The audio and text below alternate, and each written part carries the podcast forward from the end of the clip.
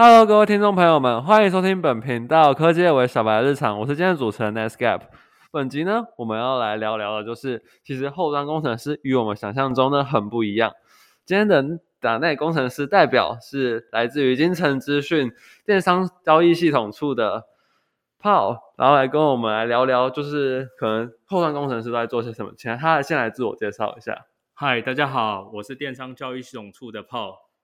好，那接下来我们事不宜迟，进入今天的主题。主题呢，就是要来聊聊，就是关于后端师工程师可能你会很意外的 point。首先，第一个就是可能如像 Paul 这样子的前辈，可能你平常可能日常都是这做后端都是在做些什么事情？呃，平常我们的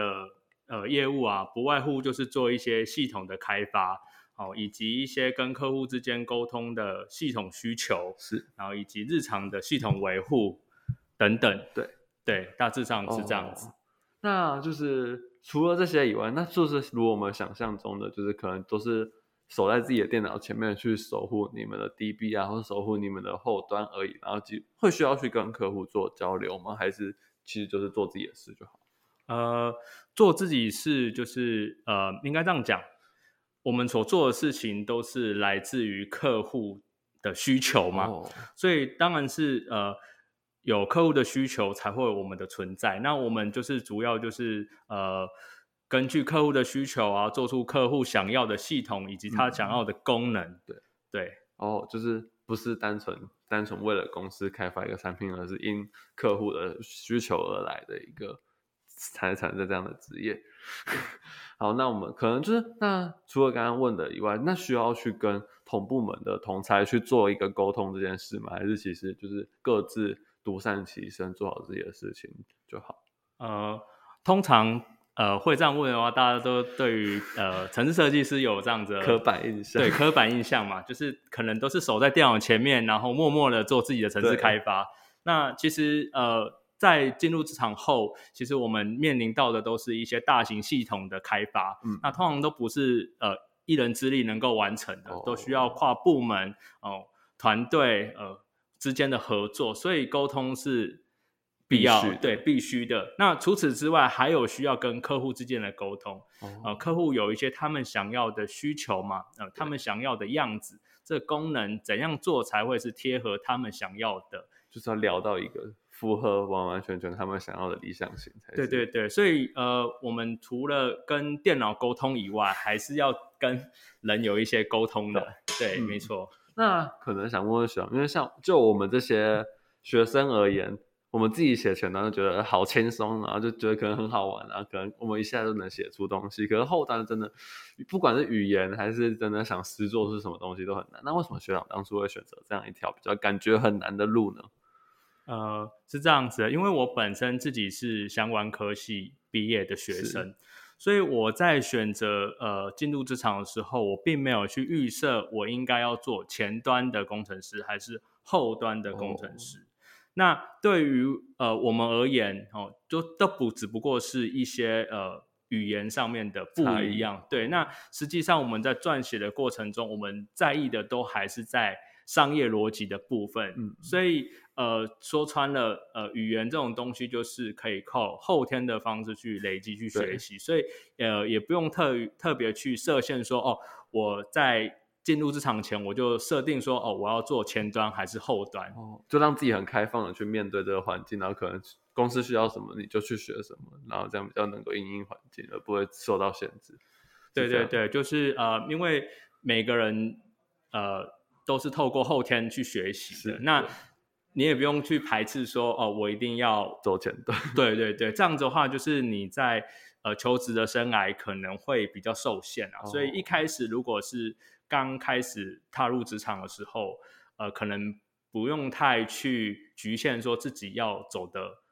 那个路线是怎样？可以透过呃进入职场后，慢慢的去摸索哦，这可能是你想要的，或不是你想要的。那在这个过探寻的过程中，找到一个比较适合你自己的一个工作内容，然后也可以在探寻过程同时累积很多不同的能力。对对，当然就是你在呃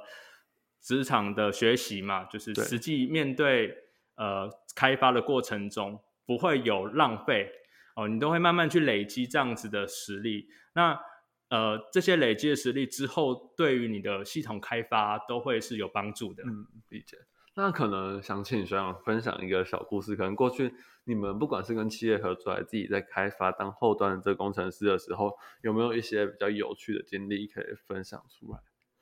呃，好，就是我们在一般的开发的过程中啊，是我们都会是去接收客户的一些需求。对，那客户的需求往往就是天马行空，可能是比较概念式哦的。那我们要怎么去把这个概念式的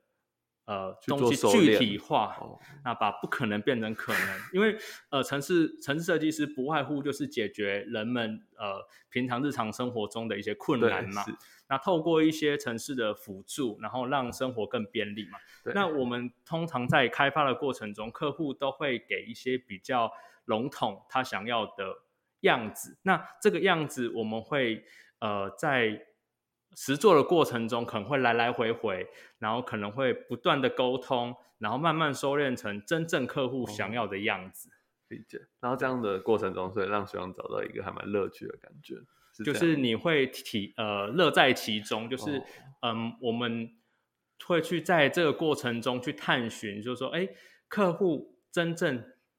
要的理想的样子到底是怎样就？不是像可能一开始给你一张白纸，然后让你觉得很困惑，最后面找到会很有成就感的概念。有点像是在解谜哦，对，体验那个呃探寻解谜的那种过程中，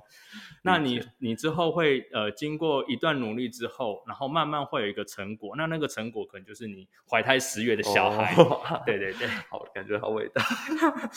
好，那就要见到第二部分，就是可能学长要给我们一些这些学弟妹一些建议。像我们这些可像我自己是双职工，就是职工系感觉都是只有学 C 跟 C 加加而已。那这样以后也可以做后端工程师嘛？就是语言差那么大的情况下，因为好像是低端跟高端语言的那种差异就差还蛮多的。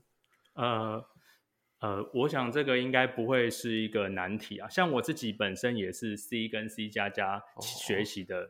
起家的语言，那我后来也是透过呃进入职场啊，然后因为职场的工作需要，呃特别去做这样的学习。那你有一般的呃城市的基础，要跨过跨语言去学习。这件事情不会太困难，对，所以他的呃学呃在入门这件事情不会有太大的障碍啊。我举个例子好了，像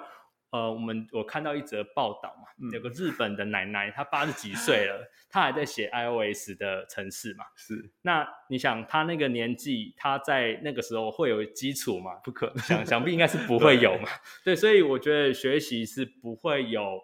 嗯障碍，在现在这个时代。是那就是像我们从大学开始的话，如果我们未来的目标就是要成为后端工程师，那我们可以做哪些样子的准备？像是如果是说要做一个 side project 或作品集的话，需要有没有什么推荐的可以入门的，可以去尝试？呃，我讲一个最经典的例子好了。呃，我们的系统登录，哦，那系统登录你不外乎所有的系统，现在它都要有一个验证的对机制嘛。是那我们可以透过这样一个简单的模型，可以学习到有哪些。第一个就是你后端城市的开发，哦，以及去串接一直平台的过程。那嗯什么是一直平台？就是我们所谓的资料库。哦，那你去串接它的时候，你也会需要学习到资料库的一些专业，对哦，比如说资料库的资料表如何设计哦等等的。那在这样子一个简单的呃实例中，你就可以完整的将整个后端的流程哦走完对对对，你就会有一一个不错的体验，然后在呃在过程中，你就会慢慢了解到，哦，原来后端工程师什么样子，大概就是在做这些事情。哦理解。那接下来就是因为我们很多人就像我刚才讲的零基础嘛，那可能像网络上啊，或者是看书之类，我们希望有没有一些推荐的去查什么样的网站可以去学这些，然后或者是有更多可以上什么课去累积这些后端的知识或后端的基础。呃，现在要学习程式啊，已已经不像以往这么的难找到相关的资料或文献等等。现在房间的书局哦一大堆，哦，你可以去挑选说你最喜爱的一本，呃，可能它的撰写风格是你比较能够理解他想要表达的意思。哦，你可以选择一本书哦，或者是透过网络的搜寻哦，比如说像我刚才提到的，你在呃做一个小的呃系统登录系统登录的时候，你可以呃透过你在过程中，你可能会面临到许多挑战嘛，是呃可能会有一些问题，那这个过程中你可以透过呃网络的搜寻。呃，下一些关键字，那现在的搜寻技术也很好嘛，所以你可以很快的找到你想要的东西。然后上面也有很多前辈在开发过程经验，对，你可以借助他的一些经验，节省掉你在摸索的过程，就有点像是站在巨人肩膀上的这样一个过程。那还有一个哦，那是什么样的？最重要的，嗯，就是金城现在有开班，就是专门。针对这样子的一个呃学习授课，那我们是呃智慧金融软体学院哦哇，那是主要是在学些什么呢？那那边的话就是会有呃很强大的师资，那我们金城这边也会有